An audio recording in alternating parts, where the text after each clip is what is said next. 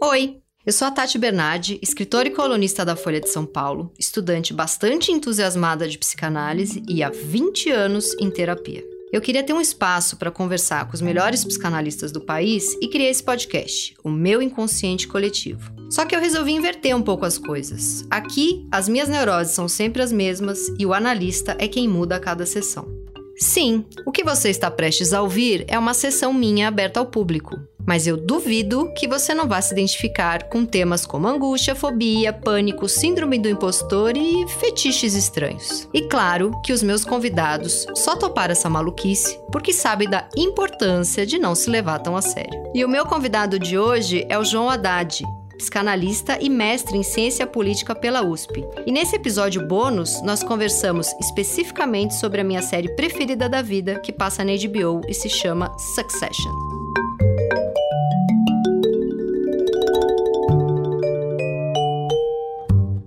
João, nessa sessão de hoje, gostaria de falar com você a respeito da minha maior obsessão de todos os tempos, que é o seriado Succession que passa na HBO.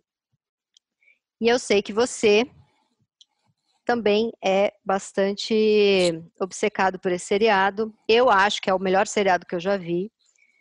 É, não sei o que, que, você pensa disso. Tem aí é, outros seriados que a gente já conversou muito sobre achar perfeito de diálogo, perfeito de direção. Eu sei que você gostava muito daquele lá que eu não tinha a menor paciência lá, o, o dos reis que se matavam e transavam loucamente, o Game of Game Thrones. Of é. Mas eu acho assim, eu acho Succession melhor do que Seinfeld, eu acho melhor do que é, aquele que todo mundo ama, Breaking Bad, enfim. Não sei o que, que você pensa.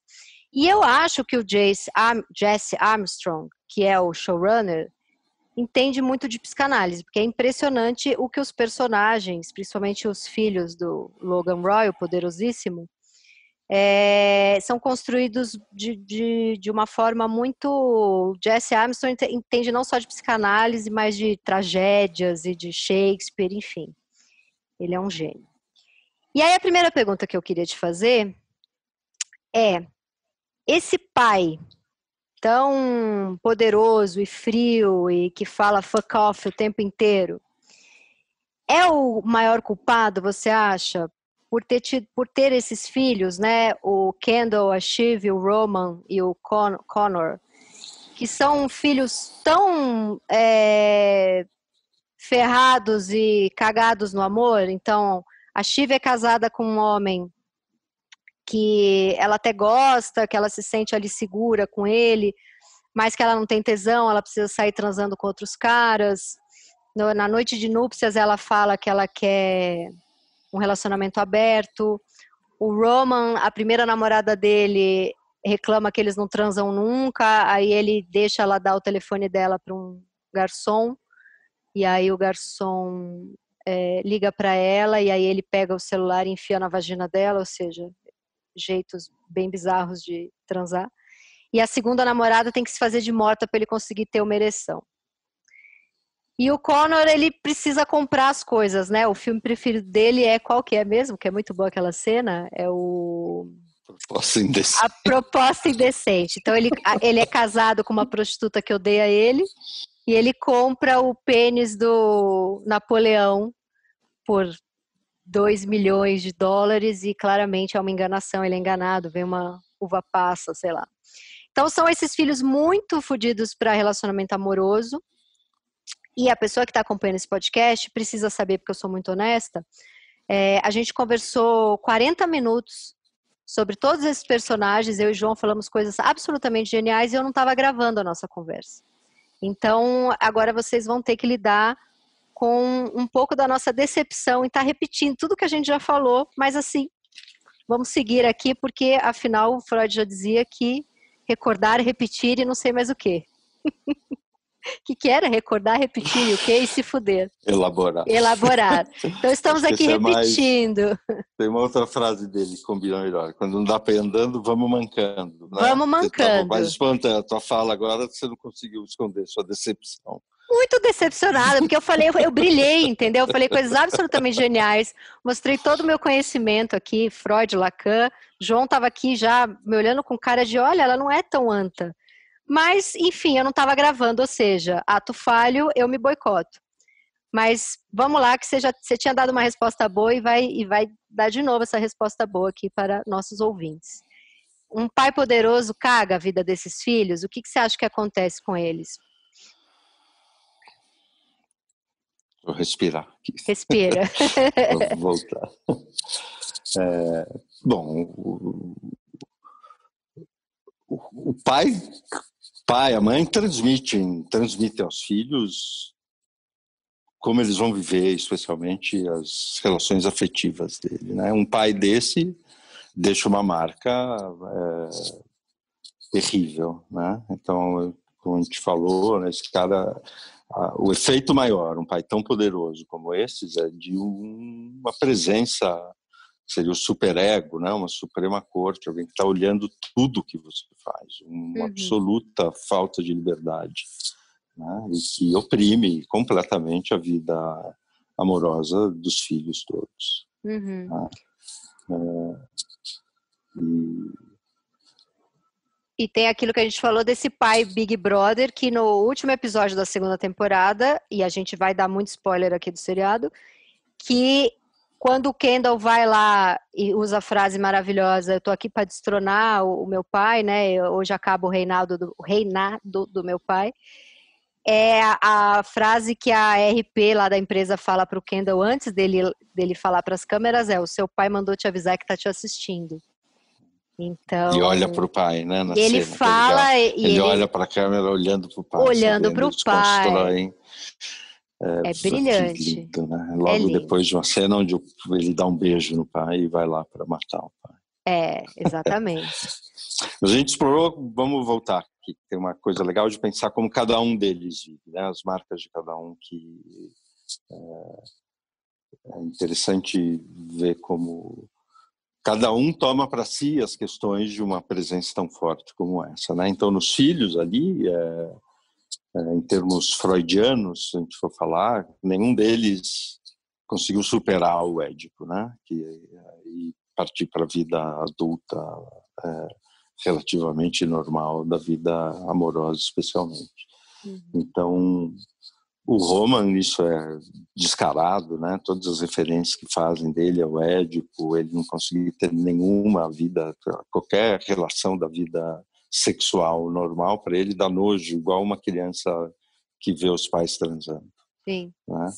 E ele vai depois se resolver com a mulher mais velha que vai fazer essa imagem, que é uma figura do pai.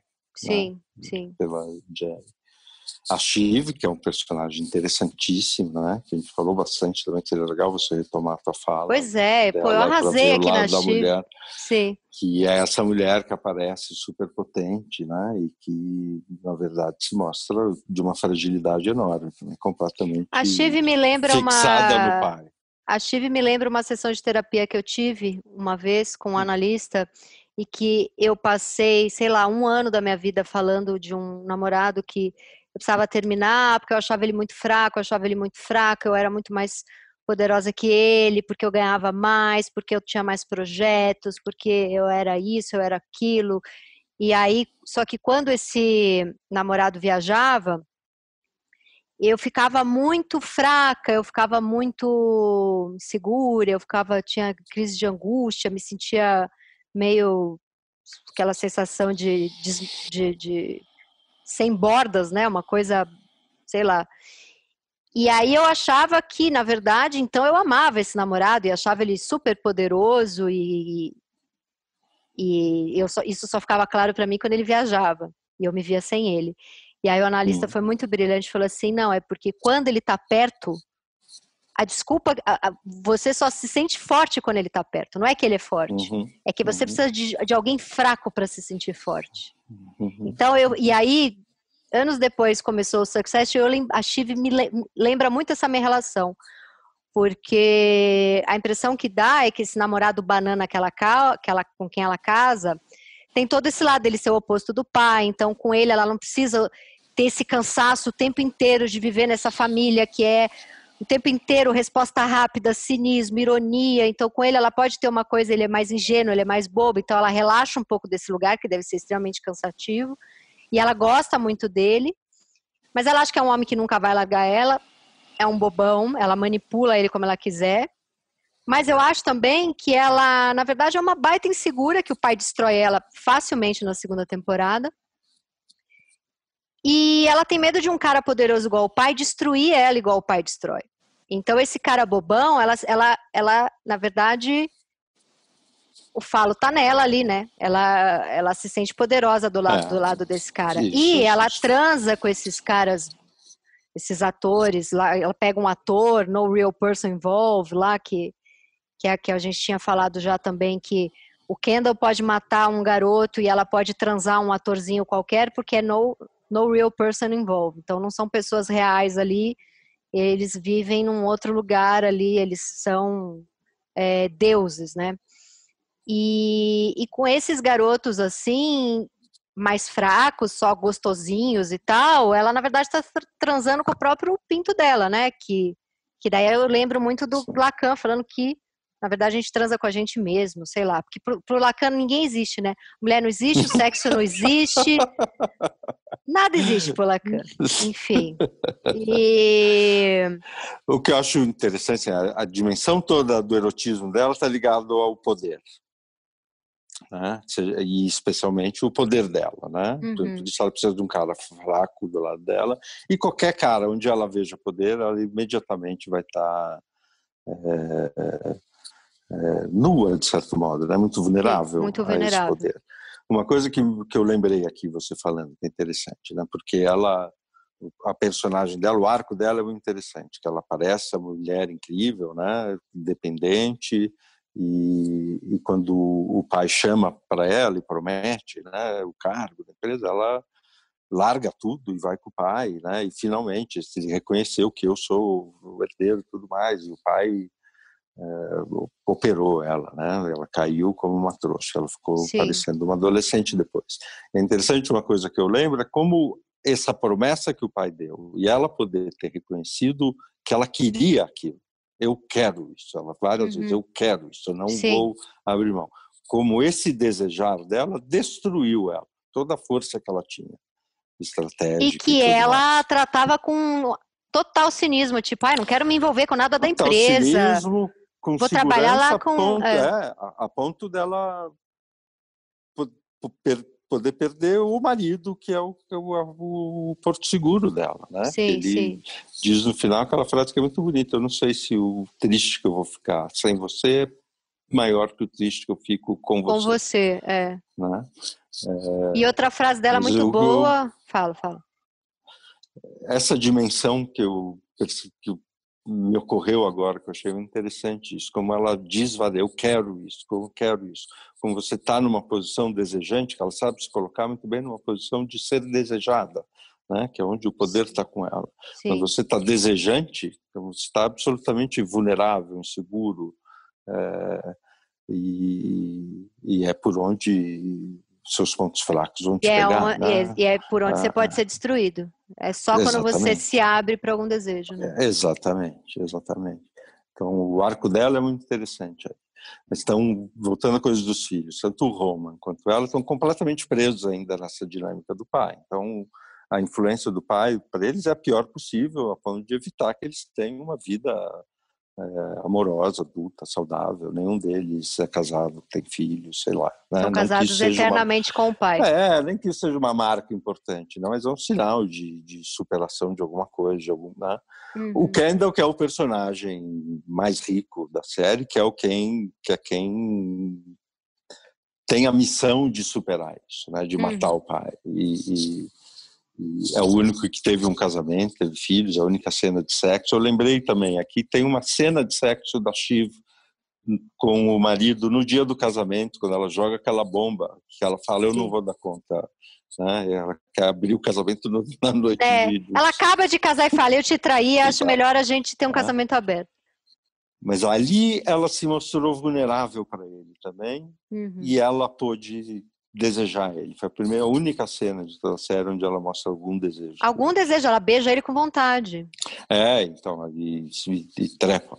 Né? É, e tem uma e tem um episódio muito bom que ele acorda no café da manhã assim, se achando muito tesudo porque ela conseguiu para ele lá um cargo que ele queria, e ele fala: "Vamos transar, tô super empolgado para transar". Ela fala: "Não". Aí no final do dia, isso, ela isso. fala: "O meu pai disse que eu posso que eu posso ser a a herdeira que vai vai suceder ele". E aí ela fala: "Eu quero transar". E ele: "Ah, eu acho que não". Tipo, com quem tal falo, né? E é, e é muito ligado Exato. ao poder, né?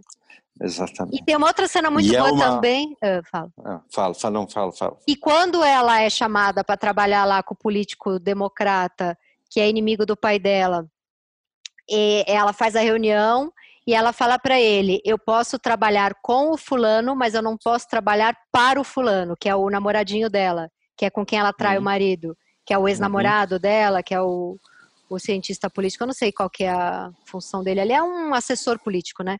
Daí ela é um fala... cara que aparece como alguém que ela talvez desejasse e tudo mais, porque eles fazem referência que ela estava muito mal quando conheceu o Tom. Sim. Para justificar ela estar tá com um cara tão banana. Tão fraco, e é. se, possivelmente ela deve ter sofrido muito de amor. Sim. Quando ela desejou, quando ela sim. quis alguém. Sim, sim, ah? sim. Ela deve ter uma história muito infeliz, amorosa. Sim. E aí ah, ela vai no banana. Defende e vai no banana.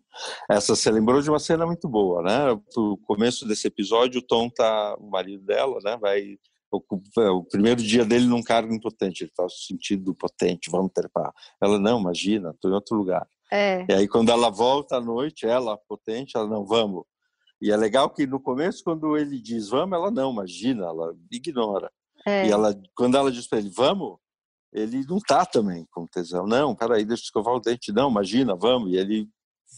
Mas ele, ele me obedece, ele dá, é, porque afinal de contas ela manda nele Esse é total. É, exatamente. É. E quando ela tá num bar e conhece o atorzinho lá que ela vai transar, o Tom liga, né, o marido dela, e ele fala, namorado, e ela fala: Não, é um servo, um escravo meu, uma pessoa que uhum, precisa fazer uhum. umas coisas para mim, né? Uhum. É muito bom. Mas a gente estava falando antes também de eu descobrir que a gente não estava gravando, a pessoa que ainda nos conformou com isso, que o que que leva, que eu te falei, né, que você deve receber no seu consultório muita gente que chega destruída por esse, esse tipo de pai e mãe é, poderoso, que é, vai ser poderoso para o filho, não necessariamente poderoso para o mundo, mas que que ocupa esse lugar de dar essa destruída mesmo na autoestima do, dos filhos, né? E o que, que levaria um pai ou uma mãe a fazer isso? Pode ser inveja, porque tem uma hora que o que é uma hora bem bonita também, quando o Kendall volta a se drogar e ele vai lá naquela casa uhum. que eles estão lá para fazer a terapia, que o episódio da terapia é o melhor, que o, o terapeuta uhum. sai destruído. destruído, sangrando, perde os dentes, é muito bom. E, e aí o Kendall chega lá doidão é, e ele bate no vidro, né? Terapia em família, terapia em família. Eu amo essa cena. E aí ele e aí ele fala para o pai: você você tem muita inveja dos seus filhos porque uhum. você deu para os seus filhos um monte de coisa que você não teve, né? Você Exatamente. que é o que, você, uhum. que, é o que a gente estava conversando antes. Você nasceu uhum. sem grana, um, um, tio abusivo que te batia, não teve pai, cresceu totalmente na merda uhum. e seus filhos você olha para gente claramente com inveja, que, que esses filhos são uns uhum. mimados, tal. E, e o uhum. que fica da, eu tenho amigos, isso me dá, para mim é uma nota de corte da amizade, assim que falam para mim, ah, eu comecei a ver Succession, mas eu não, eu não consegui é, continuar, porque ah, ninguém se gosta ali, aquilo me fez um mal. Aí para mim é not, nota de corte da amizade. Tipo, não entendeu nada. Hum, para mim já é, aí já é no, no real person involved. me, essa pessoa já não me interessa. E, e aí a gente estava falando, né, que tem muito amor ali. Mas que, que amor, que tragédia. Né? É, então, eu, que eu coloquei assim, tem uma questão que fica na série, se esse pai ama os filhos, entre eles eles dizem, o próprio ator foi perguntar para o criador, né? Esse pai ama os filhos? Sim, ama muito. E de fato, né, acho que ele, ele ama. Eu, tem um choque de cultura aí, que mostra muito claro e que é muito observável na vida hoje. A gente, né, o consultório está cheio disso é, e a gente observa, ainda mais hoje em dia, é, enfim. É mais a marca de uma forma de expressar o amor, que passa por essa coisa da disciplina, da, da, da autoridade, né? É, que vai deixar marcas terríveis para esses filhos todos. E não adianta esse pai morrer, né? é... né? Esse pai vai continuar ali de superego cagando a vida amorosa deles uh, eternamente. Uh, a não ser que eles façam ver, né? terapia. Né?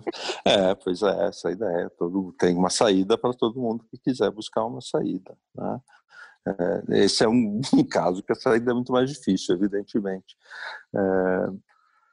Mas essa dimensão é bacana, né? Eu te contei que teve, já escutei no consultório mar, coisas assim, de marcas de gente falando de, de falas de família, né? De quem ama castiga, é um ditado, né? Quem ama pune. Porque acha que isso é um jeito é. de preparar para o mundo que vai castigar depois, uhum. etc. É, que acha que é amor, né? Estou fazendo para o seu bem e tudo mais. Que as pessoas não têm a menor ideia, é o tipo de marca que vai deixar é, nessas pessoas. Né? Uhum. É, é, a gente falou antes aqui, né? educar é preparar para o mundo. Né? Essas pessoas vão muito mal preparadas para o mundo. Né? Elas Sim. têm vida no, na saia do pai. Fora dali é uma selva. Agora, mas a, mas a coisa da inveja, que eu acho que é muito. que isso é um hum. clássico, né? Da mãe que inveja a filha, que é a versão dela mais bonita, mais jovem, é, que vai morrer depois, o pai que inveja o filho, que é a versão dele. É, eu tenho um amigo que estava no shopping com o pai, é um amigo meu de 40 anos, estava no shopping com o pai, o pai tem 80, e o pai já foi um homem muito bonito. E aí passou umas meninas olhando para esse meu amigo, e meu amigo percebeu que o pai percebeu, e a partir daquele momento, até a hora que ele deixou o pai em casa, o pai só destruiu ele. Tava, eles foram comprar um negócio no shopping, porque o pai dele tava precisando uma coisa bem vovozinho, assim. O pai tava com um problema no para andar, e aí eles foram comprar um daqueles tênis que anda, sei lá, que é mais confortável, uma coisa bem. Este homem está velho. E aí passa umas gatinhas e olha. E, e, bom, aí é a versão do meu amigo também, a gente nunca vai saber o que aconteceu. Mas esse pai que estava super amoroso e ali passa a é, dá aquela detonada no filho, começa a pôr o filho só para baixo, você dirige mal, você pagou com o cartão errado, você não sabe lidar com o seu dinheiro, você, enfim, foi destruindo o filho até chegar em casa, desde aquela cena em que as meninas olharam para ele. E muitas vezes pai e mãe não percebe que está fazendo isso com o filho. E seria muito, seria tão melhor se as pessoas abraçassem a, a ambivalência dos sentimentos, né? De Sim. eu passei isso muito na minha gravidez, assim, teve vários momentos da minha gravidez que eu não queria estar grávida e que eu achei que achei que isso que minha vida ia virar de ponta cabeça ia ser um porre, porque eu, eu morava sozinha, tinha minha vida aqui, escrevia o dia inteiro, super egoísta, super autocentrada, e de repente engravidei, o Pedro veio morar comigo, então, a partir do momento que eu engravidei, casei, vomitei os três primeiros meses da gravidez e ainda não conhecia minha filha para estar tá apaixonada por ela. Era só um OVNI dentro de mim que me fazia vomitar. E eu falava para as minhas amigas, ah, eu tô achando um porre, tá grávida. E, meu Deus do céu, me tratavam como uma sociopata. E aí eu fui desesperada na procurar análise para perguntar se eu era uma sociopata, porque eu tava com muito medo de ser. E a analista riu muito da minha cara e falou: "Que bom que você tá achando a gravidez um saco e, e a hora que sua filha nascer, os momentos em que você tiver raiva e ódio dela, vai ser maravilhoso para a relação de vocês. E hum. é por isso que eu sou tão apaixonada por psicanálise, porque ela salva a gente num lugar que hum. amigos e família estão longe de, de, chegar, porque o que a gente escuta o tempo inteiro é que amor é outra coisa, né? Que não, não pode ter ambivalência em nenhum momento. E acho que é muito humano você ter inveja de filho, né? E dar umas detonadas em filho. Talvez no caso do Logan Roy ele, ele seja um pouco exagerado. É, sim, ter lugar para a ambivalência das relações é importantíssimo, né? Para não é, teve uma outra coisa que me ocorreu você falando, puxando novos assuntos, que é uma coisa muito comum também de ver. Gente que tem pais assim, que passa a infância e adolescência é, sofrendo muito com o pai, porque é um pai muito castrador, né, muito disciplinador, nunca o que você faz está bom. Então, são pessoas que têm um, um, uma frustração com a demanda de amor muito forte. Uhum. Né? Nunca tem essa sensação muito clara que nunca está suficiente. Nunca conquistei nunca é meu pai, nunca conquistei minha mãe. É, e, e que, passada a vida adulta, vira uma cópia do pai, da pessoa que tentou lutar contra o tempo todo. Uhum. É, essa é uma, uma dimensão que me ocorreu agora, nem tinha parado pensar então, isso. Mas isso é muito... a gente dá para fazer isso. É. Né? Mas é, é, é, porque já que não teve o amor da mãe, vira mãe, que é um jeito de ter a mãe. É quase como o melancólico que não aceita a morte, vira pessoa. Porque isso, porque o que acontece, eu fiquei pensando. Não, tem aquela cena, oh, desculpa, interromper, que eu lembrei de uma cena muito boa disso que a gente fala no final, né? Que tem o Kendall, que é aquela a Naomi que ele namora. Sim. O Kendall consegue ter a vida um pouco mais normal de sair do pai. Ele está de fato Sim. brigando contra essa presença, né? Tentando. Sim. E ele diz, não, ele me ama. Aí ela né? fala, ele, ele ama ele tudo quer, que ele pode ele, destruir em você. Ele, ele ama o quebrado em você. Sim. Né? The broken. É muito bonito. É lindo, é né? é lindo. É lindo é, mesmo. É. A estrutura central da série é essa a questão da tragédia do filho precisando matar o pai, muito bem construído e tudo Sim. mais. É né? tipo Você tem o primeiro episódio onde ele está explicitamente tentando matar, né? uhum. e todas as tentativas dele dão errado. E o pai olha e fica puto, você está tentando matar, você perdeu é isso que você tem? É assim que você vai ocupar o meu lugar? Então o pai tem uma raiva desse momento, ao mesmo tempo uma decepção muito grande. Quando o Kendall abandona, por, por, pelo que acontece ali, ele está completamente é, nas mãos do pai, sem nenhuma margem de manobra. Ele abandona toda a ambição dele de superar o pai, de assumir o lugar do pai, e vira uma coisa. Ele o pai viram uma coisa só. É. Ele vira uma coisa só, ele é uma, um duplo do pai. Ele fala pelo pai, ele fala como pai, Sim. ele está sendo treinado para ser como pai. Uhum. Ali, ele pode partir de um movimento dele, espontâneo, que deve ter surpreendido ele também, porque não foi nada calculado, matar o pai. Sim. Né? Que é como acaba a série. A minha questão é, se ele de fato conseguir matar o pai, assumir o lugar do pai, ele vai ser tão escroto como o pai ou ele vai ser algo diferente? Pois é. Eu não sei, porque ele é o único do. Porque, assim, por exemplo, o Roman, cada vez que o pai humilha ele, ele sai da sala do pai e dá um soco na cara do, do, do Tom lá, o, o Tom é, não, é, o isso. primo, como é que é o nome Qualquer mais fraco, né? Ele está reproduzindo é o, o, Greg. O Greg. Ele está é. reproduzindo. Ele reproduz né? o pai de um jeito automático e sem grande profundidade, né? E, e, e, ele gosta de humilhar. Ele humilha aquele menino na, no primeiro episódio do aniversário do pai, quando eles vão jogar. Ele fala pro menino: se você conseguir dar a volta completa, eu te dou um milhão de dólares. Aí o menino corre que nem um condenado. Aí ele rasga o cheque na frente do menino você não vê humilhando ninguém, a não ser que o pai peça para ele fazer isso e ele sofre muito para fazer, tanto que é muito bem construído que o roteiro é brilhante, que antes dele fechar lá aquela empresa e demitir geral, tem uma cena dele no banheiro, tipo, arrasado que ele vai ter que fazer isso, que ele vai ter que demitir aquelas pessoas e humilhar. Ele não uhum, tem tesão nenhum uhum. em humilhar, né? Mas ele vai lá e humilha muito bem feito. Humilha né? muito bem feito. Cospe na cara dele, ele repete a frase que o pai falou para ele. É só isso que você tem para mim? Tentou, é só isso que você tem, der olho gato. Né? É. é. E faz sofrendo, aquilo que é bacana. Faz sofrendo. O Roman humilha e também só sente prazer sendo humilhado. Só sente prazer sendo humilhado. Tem que transar com a mulher morta, tem que ver a mulher traindo ele para ter algum prazer, tem que. A, a, a Jerry, ele tem que ficar falando, você é um lixo, você é um... A Jerry faz com ele o que o pai faz com ele, né? É muito, é muito maravilhoso. Ah, e tem uma então, cena então, bonita é, quando é, o pai essa, tá no... Essa é, essa é a é. melhor evidência disso que você fala, que marca um pai desse deixa nos filhos. Uhum. Né? Nesse aí, coitado, que era quem ele mais, pelo jeito, batia. É, isso que, é, que o Kendall é onde tem vida, onde tem uma tentativa de escapar daquilo. Sim, Isso que é, eu acho muito interessante. E acho que está em aberto. É possível escapar mesmo matando o pai. É. Sim. E deixa eu ver aqui mais. Eu tenho, tenho listinhas maravilhosas de perguntas aqui. É... que mais? Ah, e eu percebi, é, não sei, mas eu, eu revendo agora, eu percebi que todos eles são paranoicos, né? E eu acho que eles, eles são paranoicos, os três filhos, né? Os quatro filhos, na verdade. Ah, o, o outro não. O, o Connor, ele, na verdade, só é muito. Sei lá, ele tem um delay ali, né? Ele não é muito normal da cabeça.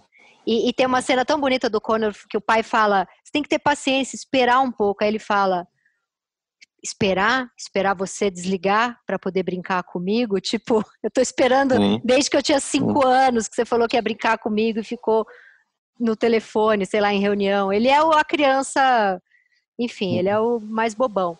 Mas os outros filhos todos têm um, um quê de, de paranoia, assim, né? De e eu fico pensando se não é esse pai Big Brother ali, né? Que a gente estava falando na, no momento em que eu não estava gravando, que você falou que foi muito bonito, que o Kendall sobe toda hora lá no, no na, na, cobertura, cobertura né? e olha para baixo. Baixo e fala, ele vai se matar, ele vai se matar. Na terceira vez, subiram uma parede de vidro, porque o pai tá de olho.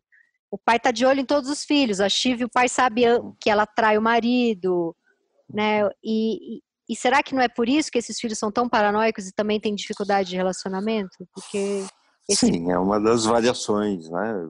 Evidentemente, isso vai foder a cabeça de todos os filhos ali. mais do que pensar por paranoico, eu acho uma dimensão que eu, que eu acho maravilhosa da série, que é uma coisa que se observa no mundo, em muitos lugares aí, como são a miséria espiritual da vida dessas pessoas, que são os grandes vencedores do jogo, são marcados Sim. por sucesso, né, pelo poder e tudo mais. São todos absolutamente solitários, miseráveis, não tem quase nenhuma relação desinteressada de troca, é sempre esse jogo de poder. É uma solidão, uma tristeza, uma infelicidade é, que aparece disfarçada pelo sucesso, pelo humor, pela grana e tudo mais, que é muito interessante. É. E que é uma dimensão que eu acho muito interessante do mundo que a série retrata mesmo, de como, é, de uma maneira ou outra, várias dessas grandes famílias, poderosos, grandes vencedores, reproduzem isso. Né? Tem, uma, tem uma dimensão de infelicidade é, no sucesso aí muito grande. Né? É, eu que eu é. vim do mercado publicitário, eu reconheço muita coisa ali. Você que conhece gente de mercado, como é que chama? Faria Limers. Mercado o quê? Mercado o quê? Os Faria Limers. É, também, enfim. Agora, a grande pergunta aqui, para a gente encerrar a nossa sessão, na verdade é você que encerra, que você que é o psicanalista. Mas a grande pergunta é: o que que você acha?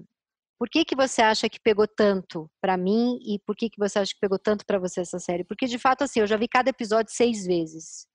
Eu também já vi, eu revi inteira agora e achei mais bacana. Eu dou risada cada em vez... coisas que eu não ria antes, é... eu via coisas que eu não via antes como ela é amarrada, eu acho que é uma série excelente. Não, não, mas pega em algum lugar da gente de, de a gente é cagado em algum lugar que faz link ali. Meu pai não é, não é rico, não é poderoso. É, eu, não, eu sou filha única, não tenho irmãos para poder ter essa cumplicidade maravilhosa de ironia, amor e ódio. Mas tem algo que pega ah, eu vou ali. pensar alto aqui com você, porque tem uma coisa ali da série que você e eu, crescendo aqui, classe média, São Paulo, a gente pode se identificar também uhum. mesmo não tendo nada a ver com eles. Né? Então, é, essa dimensão da família. É, e a gente, de certo modo, essa é a nossa herança, e a gente gastou muito dinheiro em análise para se livrar, no tanto, disso. Uhum, sim. Né? Então, muito dessas coisas a gente observa, a gente vê. É, eu acho que o mérito dessa série faz é de fazer isso muito bem feito para vocês se identificar e tudo mais. Né? Sim. Né? É, eu acho que, inclusive, a análise te ajuda a se identificar com isso, porque é, essa primeira reação que muita gente tem é ver aquilo e falar essas pessoas são horríveis. É, eu não porque... quero saber, não é. quero porque é exatamente, né? É, porque então, se reconhece em algum ela, lugar. Ela fisga isso e faz essa função de desopilar, de certo modo, de poder rir disso. Ajuda a gente num processo de se livrar de toda essa merda também. Sim. Sim. Eu, eu, é uma coisa que eu não tinha pensado, estou falando alto aqui. Não, e eles são muito. E eles são muito neuróticos, o que é sempre muito interessante de observar e faz um link total comigo. E eles. Tem, tem aquela cena bonita que o Kendall fala para. É Maite? Como é que chama a namorada que é drogada também? Não é Naomi. Maite? Naomi. Não ele fala para ela: pega a tua parte da herança e se livra dessa família. Hum. E é muito doido, porque assim, por que ele não faz isso? Né? Então, porque ele sabe que ele não pode fazer. Porque ele, ele tem a missão. Isso é muito né? bonito. Não, não só por isso. Porque ele, a, a, família dela é, seria o correspondente da família é, poderosa, rica, mas iluminada, né? Sim, é o, são os Moreira Salles. Exato, Ler um exatamente. livro, Isso, tem podcast exatamente. contra o Bolsonaro. Exatamente. É. é. Então ele sabe, ele fala de um lugar muito bacana, né? Porque durante toda a segunda temporada ele está completamente preso. Ele abandonou qualquer esperança de poder ser alguma coisa ali. Uhum. Então ele olha para você, pode sair, eu estou fudido. Eu Sim. não tenho a menor possibilidade. Sim. É, porque ele. É, ele não tem. Ele matou lá o menino, ele se sente nada, né? E é muito bonito como, enfim, esse esse showrunner aí... é, é, a gente uma coisa que a gente falou na outra vez que eu acho legal falar que tem a ver com a educação que a gente está essa série toda, né? Porque educar é preparar para o mundo, né? Eu acho que tem pais que não preparam os filhos para ir para o mundo, tem pais que preparam os filhos para ficarem ali como filhos a vida toda, uhum. né? E essa é a pior coisa que você pode fazer para um filho. Sim. Né? E, e, você acha que esse pai fez o quê? Porque esses filhos são os mimados, né? Então, o pai, fez, o pai tem todos os filhos no bolso dele. É, é né? isso. Então, mas eu, acho que essa é a angústia é, do pai, porque o, o pai criou os filhos para ninguém destronar ele e agora está ficando velho e quer ser destronado por algum deles e percebeu que criou filhos fracos que não têm esse poder.